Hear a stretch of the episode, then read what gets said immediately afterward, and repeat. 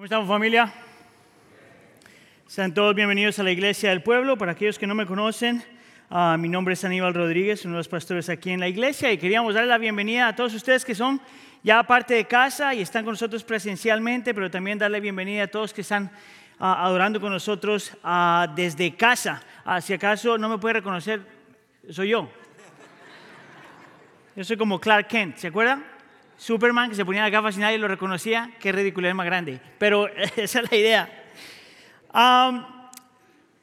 por las últimas semanas hemos estado haciendo una serie que le hemos llamado Cultura Evangelio, donde estamos mirando 12 características bíblicas que nos ayudan con tres cosas. Nos ayudan a definir, a qué es una iglesia bíblica, nos ayuda a, considerar las cosas que tenemos que creer y practicar para poder experimentar una renovación espiritual.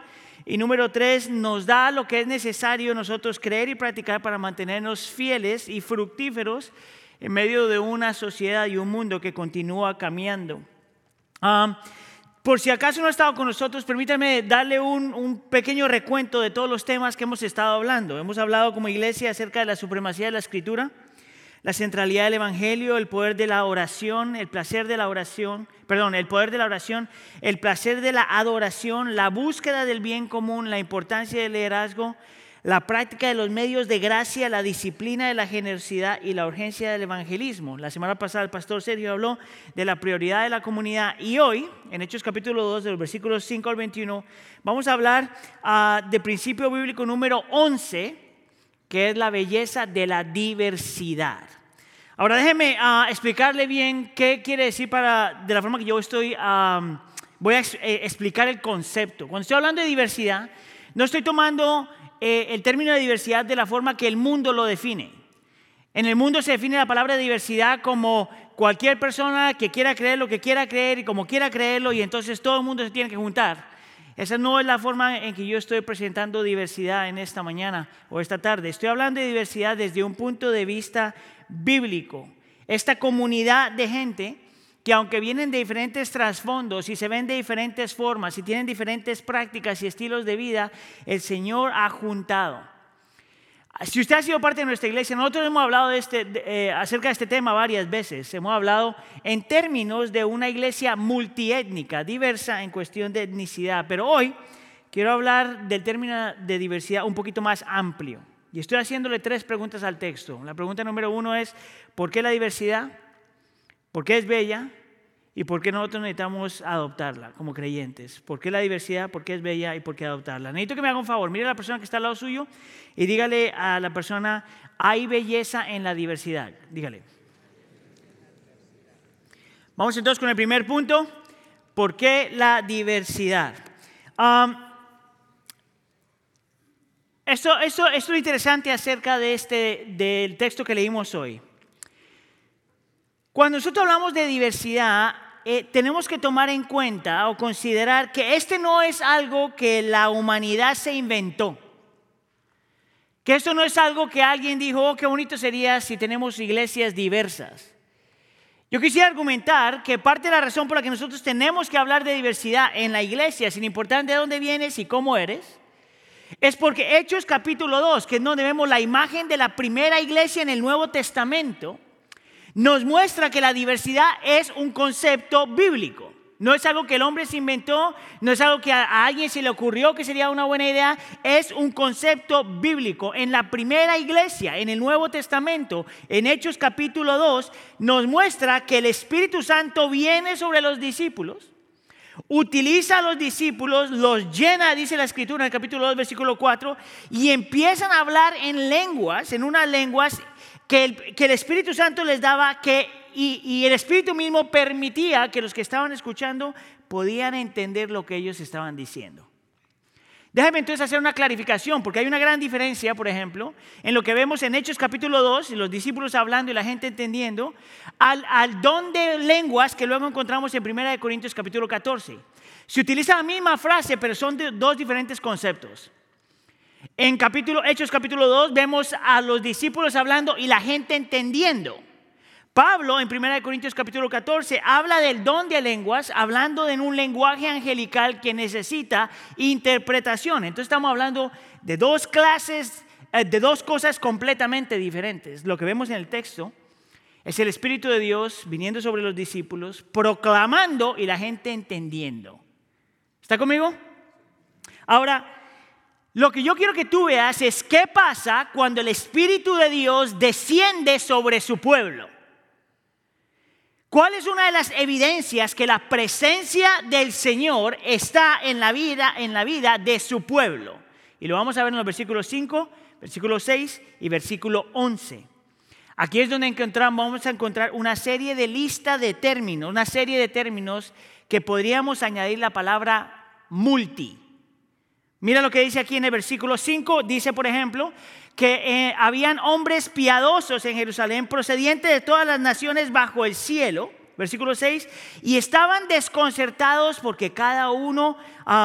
porque cada uno los oía hablar en su propia lengua. Y está aquí los discípulos hablando, proclamando, y la gente lo entiende. Pero hay un par de cosas que yo quiero que tú veas en ese texto. Número uno, te dice que estos eran judíos que venían de diferentes partes que probablemente habían nacido en otro lugar y que también hablaban otra lengua a pesar de que eran judíos. Y lo que está haciendo el Espíritu de Dios es, trayendo toda esta gente que pertenece a diferentes lugares, que hablaban diferentes lenguajes, que tienen diferentes culturas, y empieza a juntar una comunidad hermosa que es completamente diversa. Ahora, lo otro que yo quiero que tú veas ahí es que esta comunidad no solamente se componía de judíos, sino que también se componía de gente que se habían convertido al judaísmo, pero que ahora se están convirtiendo al cristianismo. Esto lo vemos en el versículo 10, a empezar del versículo 10, y dice, tanto judíos como prosélitos, esa palabra es una persona que se convirtió en judaísmo, pero ahora se está convirtiendo en cristiano, oían hablar en nuestros propios idiomas de las maravillas de Dios. Todos estaban asombrados y perplejos y se, decían, y se hacían la pregunta, ¿qué quiere decir esto? Esa palabrita, esa pregunta al final es súper importante nosotros entender. ¿Por qué esta gente ve lo que el Espíritu está haciendo, ve esta nueva comunidad que es completamente diversa y se está haciendo la pregunta, ¿por qué está pasando eso? Déjame oír un poquito acerca del contexto de la iglesia del primer siglo. La iglesia del primer siglo era una iglesia que vivía en medio de tres mundos. El mundo judío, el mundo romano y el mundo griego. Y lo interesante acerca de estos tres mundos es que no había interacción prácticamente en medio de, ninguna de ellas. Todas las relaciones entre esas tres culturas eran completamente superficial. No había, no había relaciones íntimas, no se asociaban los unos con los otros a menos de que fuera por trabajo o por alguna responsabilidad de ese estilo. No habían relaciones personales de ninguna clase en medio de estos tres grupos. Parte de la razón era porque los judíos rechazaban a todos los gentiles, parte porque los romanos pensaban que eran mejores que todo el mundo y parte porque los griegos estaban completamente perdidos. Y te muestra que la iglesia del primer siglo, el Espíritu de Dios cae sobre ellos. Hay una proclamación de la palabra y el Señor crea una nueva comunidad que nadie en ese tiempo había visto hasta ese momento. Una comunidad donde tiene gente de diferentes razas, de diferentes naciones, de diferentes lenguajes, de diferentes culturas y de diferentes grupos étnicos. Era tan única o único lo que el Espíritu Santo está haciendo que la gente está viendo esto y dice, pero ¿qué es esto? Y el texto dice que alguna gente pensó que estaban borrachos. ¿Usted notó eso? Ahora mira cómo Pedro responde cuando la gente dice que este nuevo grupo diverso están borrachos. Mira lo que dice el versículo 15. Él dice, porque estos no están borrachos como ustedes suponen, pues apenas es la hora tercera, son las nueve de la mañana. Que es interesante porque era un borracho las nueve de la mañana no hace ninguna diferencia. Pero en ese, en ese tiempo y en esa cultura, estar en borracho a las nueve de la mañana era terriblemente mal sino que esto es lo que fue dicho por medio del profeta Joel, dice Pedro, bajo la influencia del Espíritu Santo. Mire, en ese versículo hay tanto para explicar. Es por eso que hoy decidimos que nuestro servicio iba a ser tres horas largo. En ese versículo te muestra por lo menos dos cosas que es importantísimo que tú entiendas. Escucha aquí. Pedro dice que una comunidad diversa es una evidencia de la presencia de Dios. Que una comunidad diversa es una evidencia de que el Espíritu Santo, la tercera persona de la Trinidad, está presente. Y eso fue lo que dijo el profeta Joel 400 años antes de que esto pasara. Si eso es verdad, mis hermanos, y escúcheme aquí, entonces hay una implicación con ese término. Que si el Espíritu Santo desciende sobre una comunidad y crea una comunidad diversa, el resistir o rechazar la diversidad es resistir o rechazar al Espíritu Santo. Mira, te lo voy a poner más simple.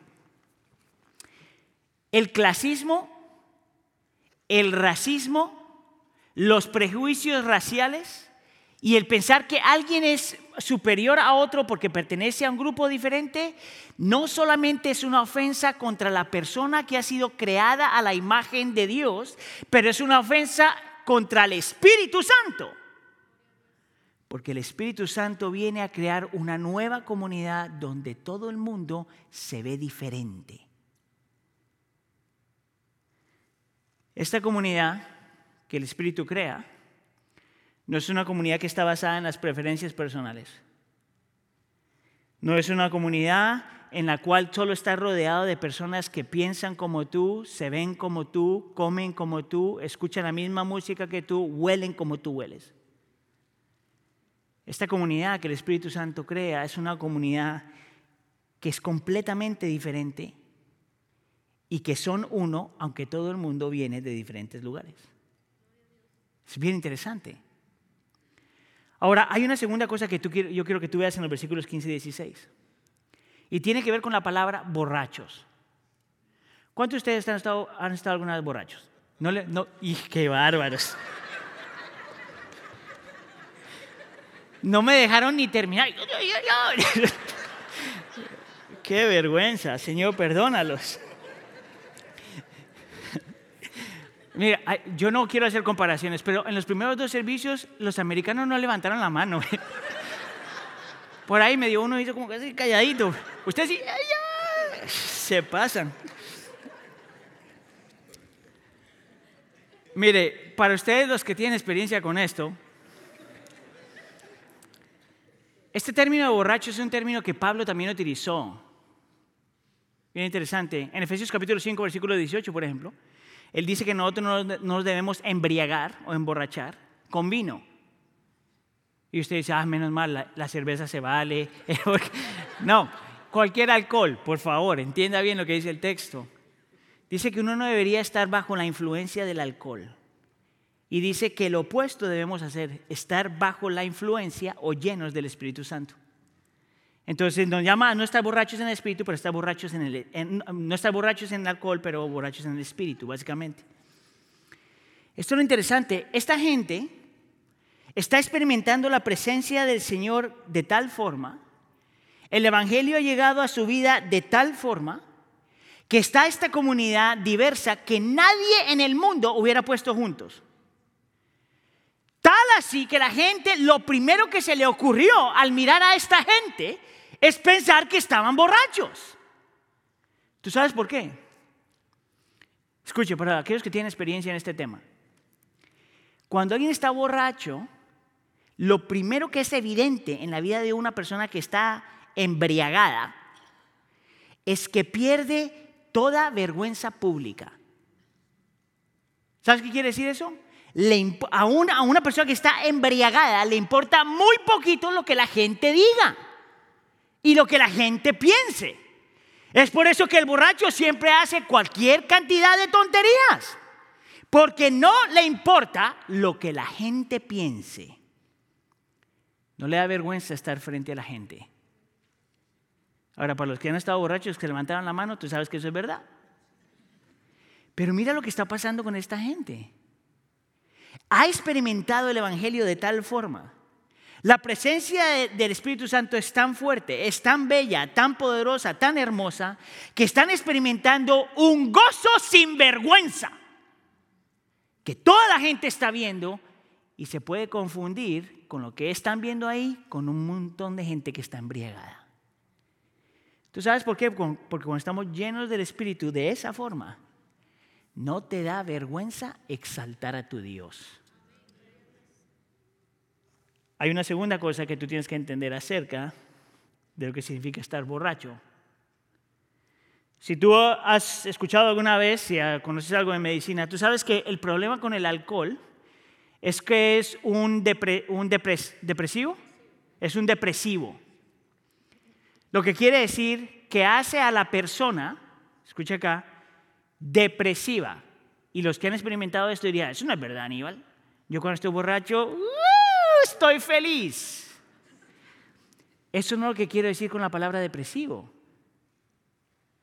Lo que quiero decir con la palabra depresivo es que el alcohol tiene la capacidad de, haz de cuenta, eh, opacar o pagar la parte de la función de tu cerebro donde no puedes ver, depresivo, la realidad de las cosas. Parte del problema con un briago, diría alguien, es que no puede reconocer las realidades de las cosas. Alguien que está embriagada, yo sé, mami, yo me inventé la palabra. Ah, no puede ver la realidad de las cosas.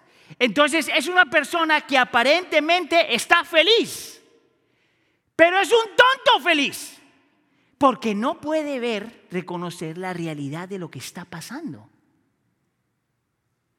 Fíjate cómo el Espíritu Santo es completamente diferente. Porque cuando el Espíritu Santo llega y cuando el Espíritu Santo influencia, eh, influencia y cuando el Espíritu Santo obra, no es que tú no ves la realidad, sino que puedes ver la realidad aún más. Y tienes un grupo de personas que han experimentado la presencia del Espíritu, el poder del Evangelio, y empiezan a ver la realidad de la belleza de un grupo de gente que ha sido traído a los pies de Cristo, no importando de dónde vienen, no importando su raza, no importando su color, no importando su trasfondo. Y muestra esta comunidad creada por el Espíritu Santo, bajo la influencia del Espíritu Santo, borrachos en el Espíritu Santo, donde te muestra esta comunidad que es multirracial, multinacional, multilingüe, ah, multilingüe multicultura, multiétnica, sin ninguna vergüenza de adorar a su Dios. ¿Ves cómo te muestra una comunidad que es completamente diferente? Es por eso que yo tengo que decir que una comunidad que está bajo el Espíritu Santo tiene que ser una comunidad diversa. Que esta cuestión donde solo nos separamos con la gente que se ve como nosotros no puede ser una evidencia del Espíritu Santo basado en Hechos capítulo 2. Lo interesante es que el texto no para ahí, te muestra mucho más. No solamente trae gente diferentes trasfondos, diferentes culturas, diferentes lenguas, diferentes naciones, diferentes grupos étnicos, sino que trae toda clase de personas. Miren el versículo 17 y dice, ah, y sucederá que en los últimos días, dice Dios, que derramaré de mi espíritu sobre toda carne, y sus hijos y sus hijas profetizarán, sus jóvenes verán visiones y sus ancianos soñarán sueños. El versículo 18. Y aún sobre mis siervos y sobre mis siervas derramará, derramaré de mi espíritu en esos días y profetizarán. Nota la palabra toda carne o la frase toda carne. No te dice que un grupo de personas escogidos, pero que te dice que sobre toda la carne el Espíritu Santo descendería. Que la presencia del Señor no tiene preferencias. Que el Espíritu Santo abraza a todo el mundo. Mira, abraza al hombre y a la mujer, te muestra el texto. Dice que frente al Señor el hombre y la mujer tienen la misma importancia y el mismo valor. Abraza al joven y al viejo. Te dice que el, Espíritu del Señor tiene y obra tanto en el joven como en el viejo. Te muestra un grupo de personas que tienen diferentes clases sociales, siervos y no siervos. Que el Espíritu de Dios viene y trae gente que pertenece a diferentes clases sociales. Y que abraza gente de diferentes trasfondos. Te muestra que el Espíritu de Dios no tiene preferencias, pero que lo abraza, que abraza a todo el mundo de la misma forma. Y crea una comunidad como no ha habido otra comunidad en la historia del mundo. Mira lo que dice el predicador John Stott en su comentario acerca del libro de Hechos. Dice, Pentecostés simbolizó una nueva unidad en el Espíritu que transciende las barreras raciales, nacionales y lingüísticas. Nada podría haber demostrado más claramente la naturaleza multirracial, multinacional y multilingüe del reino de Cristo. La frase todas las personas o de toda carne, la dice nuestra versión, significa no todos independientemente de su disposición interior para recibir el Espíritu pero todos independientemente de su estado exterior. Todavía hay condiciones espirituales para recibir el Espíritu, pero no hay distinciones sociales, ya sea de sexo, hijos o hijas, o de edad, jóvenes o tus ancianos, o de rango, incluso mis siervos, tanto hombres como mujeres. Nota, nota lo que dice ahí que sí hay una condición para que la gente se convierta, hay una condición espiritual para que el Espíritu Santo pueda hacer la obra, pero que cuando el Espíritu Santo hace la obra, Él no discrimina a nadie. Hace su obra en hombres y mujeres, jóvenes y ancianos, el, el jefe y el que trabaja, el que tiene mucho y el que tiene poco, el que tiene color claro y el que tiene color oscuro. La comunidad que el Espíritu Santo crea es una comunidad que se ve así. Esta es mi oración para nosotros como iglesia. Que nosotros aprendamos a abrazar, a recibir y a honrarnos los unos a los otros independientemente de nuestro trasfondo. Mi oración por la iglesia es que nosotros podamos experimentar como iglesia lo que la iglesia en el primer siglo experimentó. Mi oración por la iglesia no es que nosotros ignoremos nuestra diferencia en colores, sino que abracemos nuestra diferencia en colores. Mi oración por la iglesia es que nosotros entendamos que cada grupo étnico, latinos, blancos, negros, amarillos, que el color que tú quieras, asiáticos, lo que tú quieras, que cada grupo étnico, cada cultura tiene su propia gloria, su propia belleza, y que, mejor, y, que mejor nos vemos juntos que separados. Mi oración es que el Señor continúe levantando y utilizando tanto a varones como a damas que podamos respetarnos y apreciarnos y honrarnos como varones y como damas, y que podamos ver que nosotros nos complementamos el uno al otro, aunque tenemos diferentes roles. Mi oración es que nosotros como iglesia aprendamos a valorar, a valorar que cada época en la vida del ser humano tiene su propia belleza. El ser joven tiene tanta belleza como el ser adulto, como el ser anciano. Mi oración es que como iglesia nosotros aprendamos a cuidar y amar y a proteger a nuestros jóvenes, pero también a, amar, a proteger y a aprender de nuestros ancianos. Mi oración es que nosotros como iglesia no permitamos que ni las clases sociales nos dividan, que nuestras preferencias no nos dividan, que nuestras posiciones políticas no nos dividan y que nuestras tradiciones no nos dividan. Mi oración es que nosotros como iglesia aprendemos a estar embriagados en el Espíritu de Dios y que podamos ver la belleza de la diversidad. Alguien tendría que hacerme la pregunta, Aníbal, ¿no será que estás un poquito idealista? ¿No te parece que es un poquito real? Y yo diría, no, porque yo no estoy añadiéndole ni quitándole nada a la escritura. Lo que yo estoy pidiéndole al Señor es lo que la escritura muestra que la iglesia debe ser.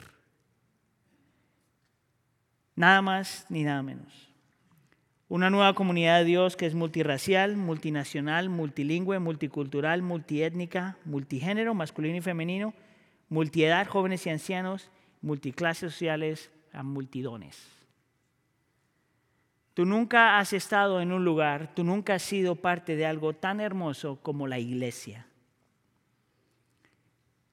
¿Podemos nosotros como iglesia vivir eso? ¿Podemos nosotros como cristianos vivir eso dentro de la iglesia y fuera de la iglesia? Yo diría sí. Si tú entiendes por qué es que esa clase de iglesia es tan bella. Mira, la iglesia diversa o en diversidad no es solo bella por cómo se ve, pero es bella por lo que significa. Te voy a dar tres razones que encuentro en el texto que me muestran a mí por qué una iglesia diversa es tan hermosa. Número uno, el texto nos va a mostrar que la iglesia diversa es hermosa porque es la evidencia de que estamos viviendo en una nueva era. Hechos capítulo 2 dice, y sucederá que en los últimos días, dice el Señor, derramaré de mi espíritu sobre toda carne. Esa frase, últimos días, es una frase bien interesante en la escritura. Cada que tú la encuentras, está hablando desde que el momento del Señor Jesús ascendió al cielo, a la, a la, diestra del Padre, el Espíritu Santo desciende en Pentecostés y desde ese punto hasta que el Señor regrese, estamos viviendo en los últimos días. No estamos viviendo los últimos días hoy, recientemente. Nosotros hemos estado viendo en los últimos días desde que el Espíritu Santo bajó. Hemos siempre estado en los últimos días. Y lo que el Señor está diciendo en el texto es que cuando el Espíritu Santo descendió, en ese momento algo nuevo empezó, una nueva era. El principio del fin. El principio del Señor venir para restaurar todas las cosas. Y parte del Señor restaurando todas las cosas empieza por creando una comunidad que es completamente diferente. Una comunidad que se ve completamente diferente a todo lo demás. Escuche, una comunidad que no es superficial, que su unión no es superficial, pero es una comunidad en que su unión es sobrenatural. ¿Sabías tú que en este lugar y en esta iglesia hay gente con la cual el Señor te puso que si fuera de ti tú jamás los hubieras conocido? Eso es lo increíble acerca de la iglesia. Tú no, tú no tienes el derecho ni la habilidad de escoger la gente que Dios trae a tu vida. Dios te dio la iglesia. Y hay veces que uno piensa, ay, yo pienso que el Señor como que se equivocó. No, no se equivocó.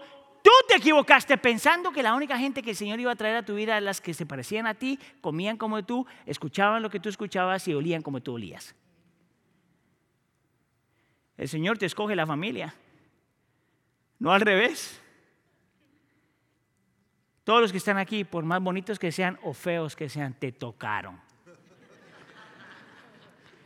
¿Sabías tú que el Espíritu Santo, por medio del Evangelio, es todo acerca de una unión? Una unión con Cristo y una unión de los unos con los otros. Esto es interesante acerca del Evangelio. Cuando tú pones tu fe en Cristo Jesús, cuando tú rindes tu vida a Cristo Jesús, no solamente estás unido a Cristo en muerte y resurrección, pero que automáticamente estás unido a la vida de otros creyentes. Tú no tienes permiso ni excusa de decir estoy unido a Cristo, pero no a los demás.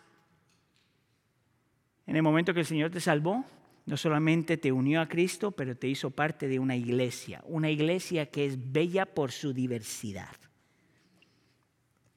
Y si estamos viendo los últimos días, mis hermanos, significa que nosotros no tenemos tiempo que perder. Permitir que la iglesia se divida por cosas secundarias es una ofensa contra el Señor. Permitir que la iglesia se divida por preferencias que tú tienes o yo tengo es una ofensa contra la obra del Espíritu Santo. No solamente la diversidad es bella porque está marcando una nueva era, pero la diversidad es bella porque te muestra la presencia restauradora de Dios. Déjame, te voy a dar un versículo. Génesis capítulo 11, versículo 7.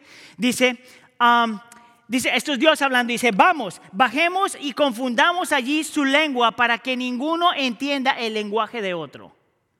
¿Tú sabes de dónde viene eso? La torre de Babel.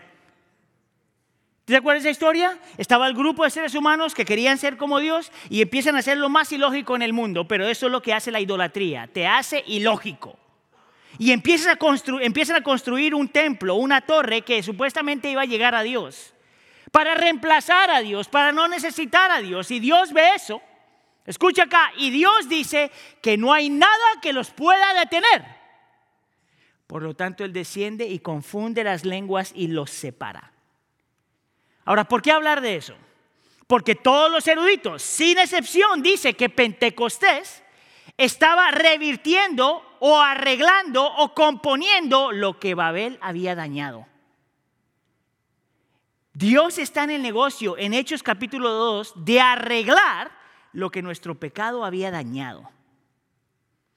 Y dice en el versículo 8, que así el Señor dispersó desde allí sobre la superficie de toda la tierra. Y en el capítulo 2 del libro de Hechos dice que unió a todas estas lenguas y unió todas estas ah, personas y unió toda a esta gente porque el Señor está en el negocio de arreglar lo que se había dañado.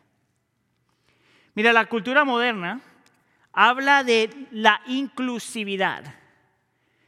Es más, la cultura moderna se jacta por la realidad de que nosotros sabemos cómo incluir a otras personas en nuestra vida. Eso es lo que dice la cultura moderna. Lo interesante acerca de esa inclusividad es que esa inclusividad tiene siempre restricciones. Entonces alguien te diría, bueno, tú puedes ser parte de mi vida, tú ven como tú eres, pero no me digas que solo hay un Dios. Sí, tú puedes ser parte de mi vida, ven como tú eres, pero no me digas que solo hay una verdad. ¿Sabes cuál es el problema con esa forma de pensar? Es que no son tan inclusivos como piensan que son. Es más, parte de la crítica de la cultura moderna frente al cristianismo es que nosotros no somos tolerantes. ¿Sabes cuál es el problema con ese argumento? Que en el momento que alguien me dice a mí que yo no puedo creer lo que yo creo, ¿quién no es tolerante? Sin embargo, el cristianismo es completamente diferente. Escuche acá, el Señor te trae tal como eres y no te quita quien tú eres. Si tú eres hombre, hombre, mujer, mujer. Latino, latino, no latino, no latino. No te quita quién tú eres. Lo único es que te da una nueva identidad y segundo, renueva tus otras identidades. Se lo voy a poner simple ah, conmigo. Yo soy varón. Amén. Por si acaso. Y soy latino. Amén. Cuando yo me convertí al cristianismo, el Señor me trajo a mí, a Él, yo no dejé de ser ni varón ni ser latino. Pero como soy cristiano, estas dos identidades toman un segundo lugar. Mi primera identidad es que soy cristiano. Tu primera identidad, si es que eres creyente, es que tú eres creyente que ha sido salvo, reconciliado, santificado, justificado, adoptado, redimido en Cristo Jesús. Esa es tu primera identidad. Cuando esa es tu primera identidad, entonces tu segunda identidad, lo que tú eres, toma un segundo lugar. Por lo tanto, yo no tengo el derecho como varón de mirar a ninguna otra persona como inferior a mí. Tú no tienes permiso de mirar a otro creyente como si fueran inferiores a ti. Mira lo que hace el Evangelio. No te borra tus identidades, pero te da una nueva identidad en Cristo y renueva todas las demás identidades que tú tenías. Escucha acá. Te lo voy a poner más práctico todavía. Vamos a empezar en términos de varón y hembra. ¿Ok? Varón y mujer, varón y dama. Mira lo que dice acá. Cuando el Señor te rescata, Él dice, tú eres primer cristiano y luego lo que tú eres. Lo que vale la pena más es que tú eres creyente. Por lo tanto, deja de pelear tanto si eres varón o eres hombre o eres mujer. Es más, en la historia del cristianismo te muestra que tanto el Señor quería elevar estas dos cosas al mismo nivel, que en la cultura que transforma completamente, en la cultura cristiana, como el hombre, por ejemplo, tenía que ver a la mujer. ¿Te acuerdas cuando yo te mencioné que los cristianos vivían en medio de estas tres culturas? Esto es bien increíble. La cultura judía, la cultura romana y la cultura griega, cada uno de ellos, cada uno de ellos veía a la mujer de una forma diferente y hasta cierto punto de una forma despectiva. Por ejemplo, el hombre judío, escucha acá, porque esto es una ridiculez, pero escucha acá. El hombre judío se levantaba todas las mañanas y le daba, le daba gracias a Dios por tres cosas. Escucha acá, porque no era gentil, como tú y como yo, porque no era esclavo y porque no era mujer. Ah. ¿Tú sabes cuál es el problema?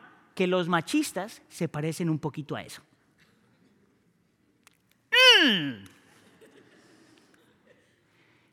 Los romanos miraban a las mujeres casi como un esclavo. Y los griegos apreciaban a la mujer solamente para que hicieran cosas en la casa. Pero el hombre, por ejemplo, no estaba requerido de un hombre ser fiel a la esposa. Él tenía permiso de encontrar placer fuera de la casa. Mira lo que hace el cristianismo. Viene el Espíritu de Dios, crea esta nueva comunidad, los llama a todos creyentes y luego compone las otras identidades. Pone al hombre y a la mujer al mismo nivel, el mismo valor, la misma, la misma dignidad, pero diferentes. Al varón le llama a no cometer adulterio, a proteger, a morir por su esposa. Y el mismo varón le dice, hey, tu esposa no es tu esclava, es coheredera contigo. Dime tú si el cristianismo no elevó la posición de la mujer y puso al hombre en donde tenía que ponerlo. ¿Ves tú como el Espíritu de Dios en esta nueva comunidad no solamente te da una nueva identidad, pero compone las demás? Mira, podemos hablar del mismo principio cuando estamos hablando de, la, ah, tu eh, grupo étnico, del grupo que tú perteneces. Mire, no tiene idea cuántas, cuántas veces he escuchado a alguien cuando dice, y esto usted seguramente lo ha experimentado, si, cuando usted vino a Estados Unidos y alguien empezó a decir, bueno, ¿por qué no aprendes inglés? Está bien, tiene que aprender, eso no es problema. El problema es cuando alguien te puede decir, es que si fueras un poquito menos latino sería mejor. Eso no son todos los americanos, by the way. Y yo quisiera argumentar que usted ha hecho lo mismo con otros grupos étnicos por si acaso, porque es tan fácil echarle la culpa a otra gente, pero si usted le da la vuelta y mira cómo la gente se porta en Latinoamérica con otros grupos étnicos, a que tú ves lo mismo. No es eso porque no es la razón por la que la, comunidad indígena en Latinoamérica es tan rechazada. Yo creo que nosotros tenemos que tener cuidado de apuntar a otros grupos étnicos cuando nosotros hemos hecho exactamente lo mismo, pero en Latinoamérica. Y mira lo que hace el Señor. Te salva, y te dice, tu raza, tu cultura, tu grupo étnico no es tu primera identidad. Tu primera identidad es que tú eres creyente. Pero déjame, voy a arreglar tu identidad como latino. Y te dice, tú puedes ser orgulloso de quien tú eres porque yo te hice así.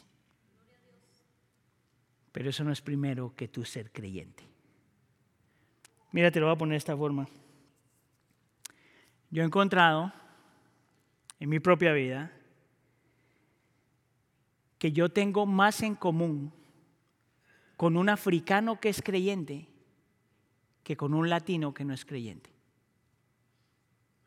¿Tú sabes por qué? Porque los dos tenemos la misma identidad que es Cristo Jesús. Es más, te lo vamos a mostrar ahorita en un segundo con la familia. Pues tú puedes ver cómo la presencia de Dios, el Espíritu Santo, viene a restaurar lo que estaba dañado. Te voy a dar otro ejemplo, por ejemplo, cuando empezamos en la edad. ¿verdad? La cultura latina nosotros todavía, por lo menos la gran mayoría de nosotros, respeta la edad y tiene valor y encuentra valor en la edad. Pero tú eres parte de una cultura donde las diferencias de edades son tan drásticas. Y la cultura no te ayuda a valorar las diferentes edades. Es más, nosotros vivimos en una cultura donde entre más joven tú eres, mejor. Entre más viejo te pones, menos vale la pena. ¿Tú sabes de dónde sale eso? Disney. Mira quiénes son la gente que más se burlan ahí. El más viejito, el papá o la mamá. Todos los que son inteligentes son los niños. Que es bien irónico. Vivimos en una cultura, y aquí yo creo que los latinos también están entrando por si acaso donde nosotros decimos que valoramos la edad, pero hay una obsesión con la belleza para no volverse viejo. Es por eso que el bisturí se ha vuelto tan famoso. Oh, sí, a nosotros nos gusta la, la edad, pero que me quiten el gordito, please. Que me estiren las arrugas lo máximo que se pueda. Cuando la Biblia te enseña que en cada edad hay belleza. No importa si eres joven o eres viejo. Lo que hizo el Espíritu Santo fue vino a restaurar lo que se había dañado. a crear una comunidad diferente que aprecia la edad, que aprecia las diferencias, que aprecia las diferencias aún como varón y dama.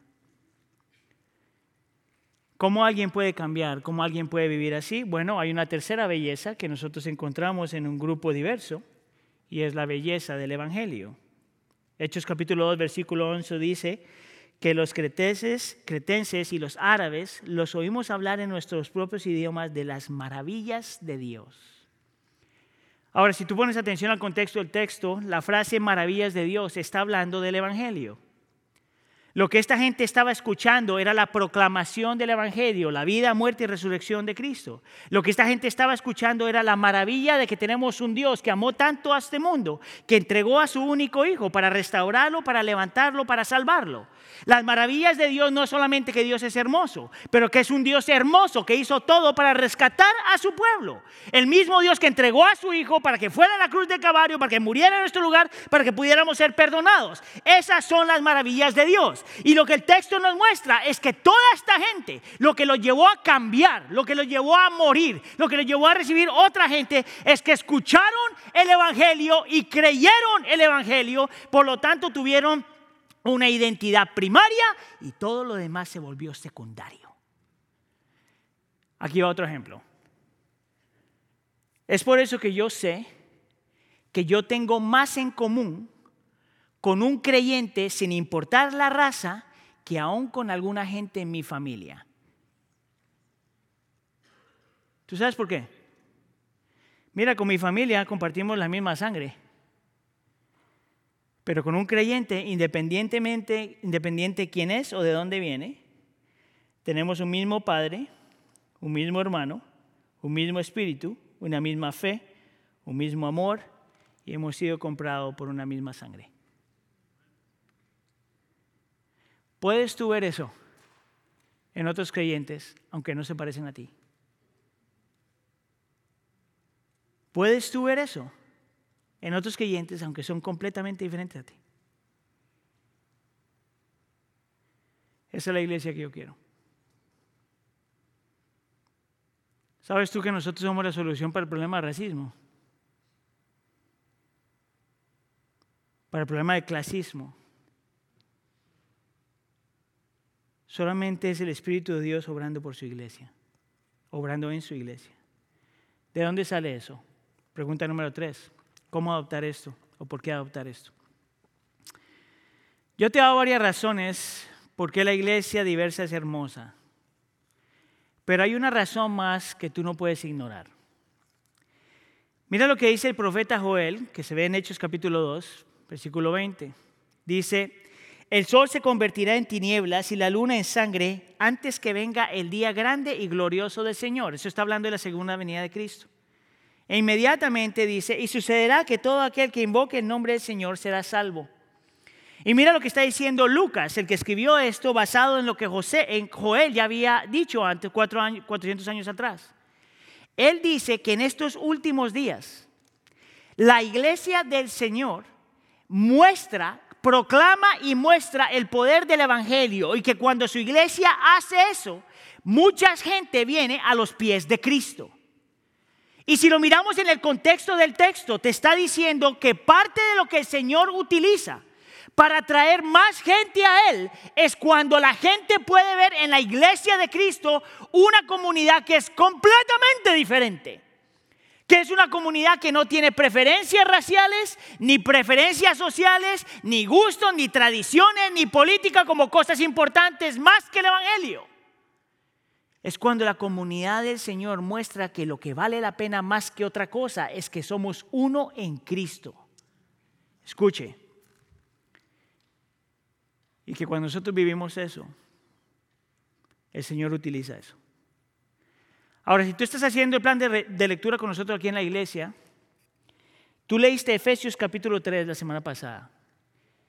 Y una de las cosas que me encanta a mí es cuando estoy pensando en el sermón, y estoy haciendo mi tiempo devocional y encuentro una conexión en lo que voy a predicar y en lo que está en mi devocional.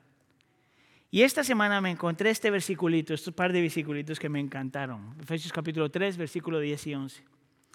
Dice, de este modo, la infinita, que se podría traducir multiforme, la infinita sabiduría de Dios puede ser dada a conocer ahora por medio de la iglesia. Conforme al propósito eterno que llevó a cabo a Cristo, a Cristo Jesús nuestro Señor. Nota, déjame en el versículo ahí porque quiero que tú lo veas en un segundo. Nota que dice que parte de la responsabilidad de la iglesia es dar a conocer la infinita sabiduría de Dios. ¿Escuchó? Que de la forma, de una de las formas que el Señor se revela a esta creación y a otra gente es por medio de su iglesia. Que el mundo ve la infinita sabiduría de Dios por medio de su iglesia. Ahora escucha acá. La palabra infinita en el original se puede traducir, como dije ya, multiforme. ¿Y tú sabes qué significa multiforme? Multicolor.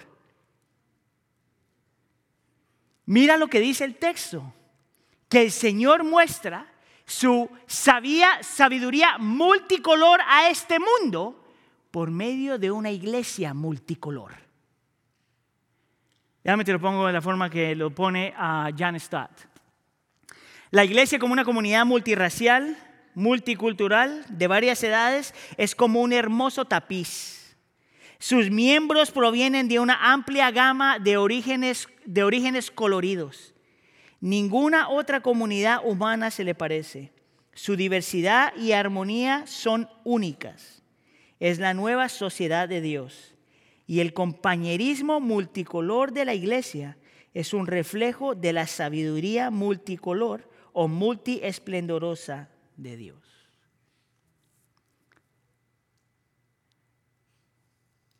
En medio de una sociedad que insiste en separarnos, la iglesia tiene la responsabilidad de reflejar la sabiduría multicolor de Cristo.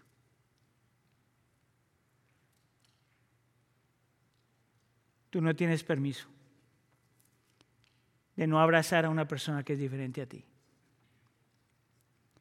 Y tú no tienes permiso de dividir la iglesia por cosas que no son tan importantes. Tus preferencias no te pueden salvar. Cristo sí. Tu política no te puede salvar. Cristo sí. Tus tradiciones no te pueden salvar. Cristo sí. Tu cultura no te puede salvar. Cristo sí. Solo Cristo. Esa es tu primera identidad. Esa es la que vale la pena. Todas las demás se tienen que ajustar a eso. ¿Te alcanzas tú a imaginar lo que el Señor haría con nosotros? Si todos realmente creyéramos esto. ¿Te alcanzas tú a imaginar lo que el Señor haría por medio de una iglesia? Si todos nosotros realmente creyéramos esto.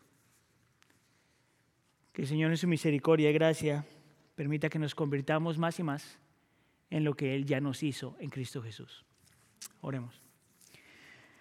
Señor, te damos gracias.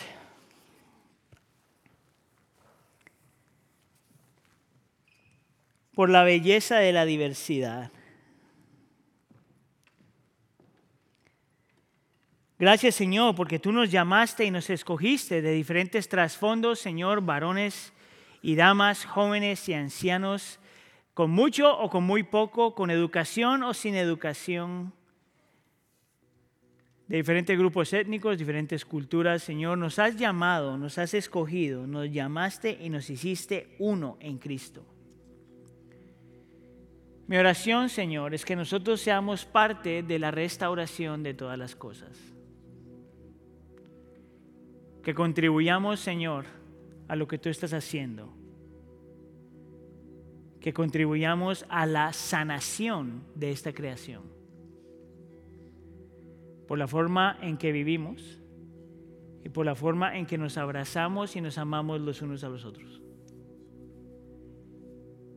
Y enséñanos, Señor, a extender eso a otra gente que no son como nosotros. Te lo pedimos por favor en nombre de tu Hijo Jesús. Y la iglesia dice...